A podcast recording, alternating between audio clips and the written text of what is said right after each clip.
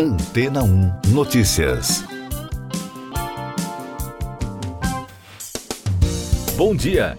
Um novo projeto promete ser a atração turística mais espetacular de Londres. A ideia é transformar um conjunto de túneis da Segunda Guerra Mundial, com cerca de 1,6 quilômetro de extensão, em uma experiência imersiva ao custo estimado de 268 milhões de dólares.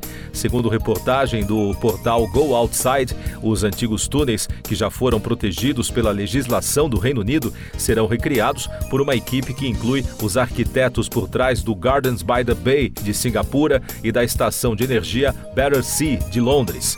Os túneis do Kingsway Exchange, que ficam a cerca de 40 metros abaixo do metrô, em Highway Holborn, foram construídos na década de 1940 para abrigar os londrinos durante os bombardeios da Segunda Guerra.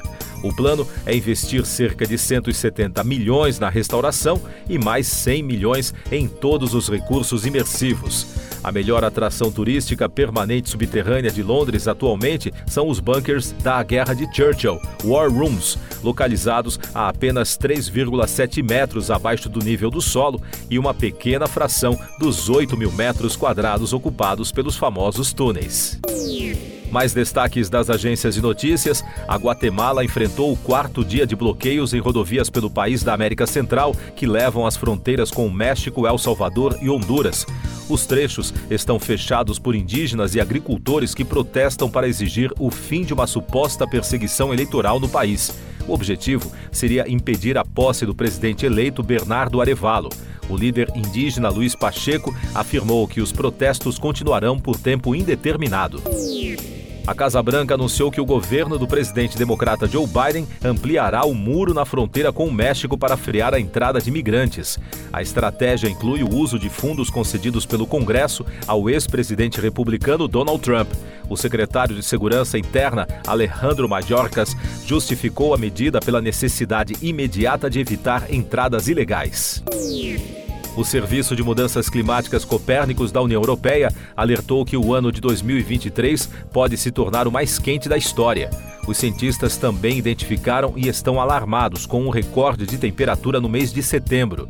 Segundo o relatório, a temperatura global entre janeiro e o mês passado foi 0,52 graus Celsius acima da média.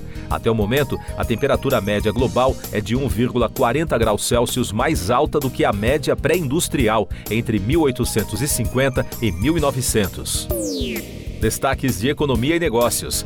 O CEO da Apple, Tim Cook, realizou a venda de 511 mil ações da empresa, obtendo um total de 87 milhões e 800 mil dólares e alcançando um ganho líquido estimado de 41 milhões e meio de dólares. A informação é da Comissão de Valores Mobiliários dos Estados Unidos. As ações da multinacional chamaram a atenção no mercado financeiro em meio a relatos de que a companhia e a Samsung devem investir na ARM Holdings, empresa de semicondutores britânica. No meio da tarde, os papéis da Apple subiram na contramão do setor de tecnologia na bolsa americana.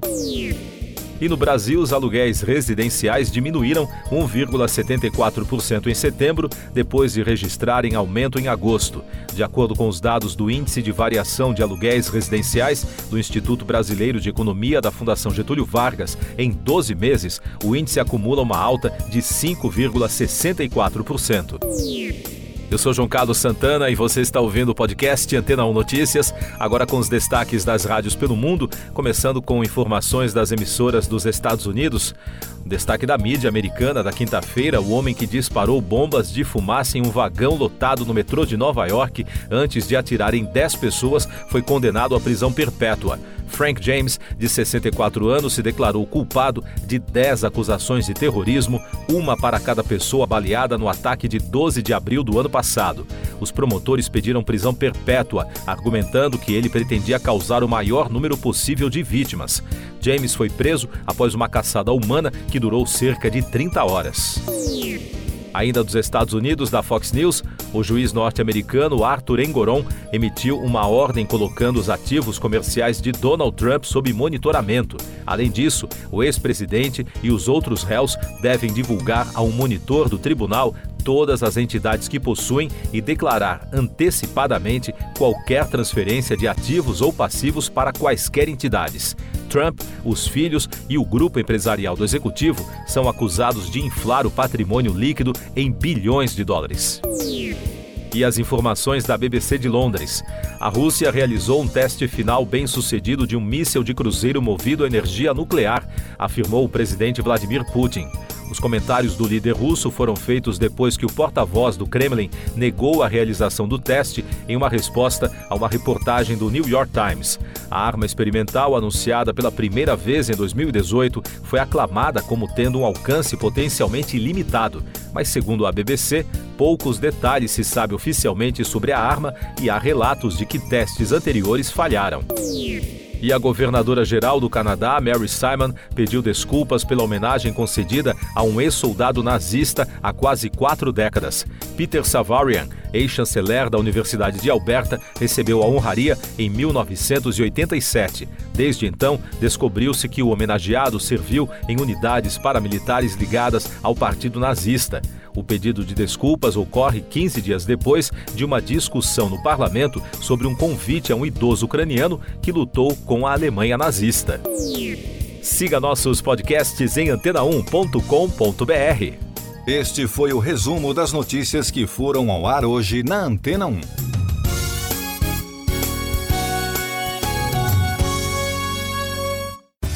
Depois de tanto conteúdo legal, que tal se hidratar com água rocha branca?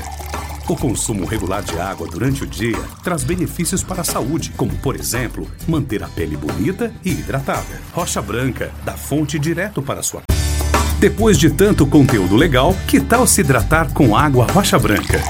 O consumo regular de água durante o dia traz benefícios para a saúde, como, por exemplo, manter a pele bonita e hidratada. Rocha Branca, da fonte direto para sua casa. casa.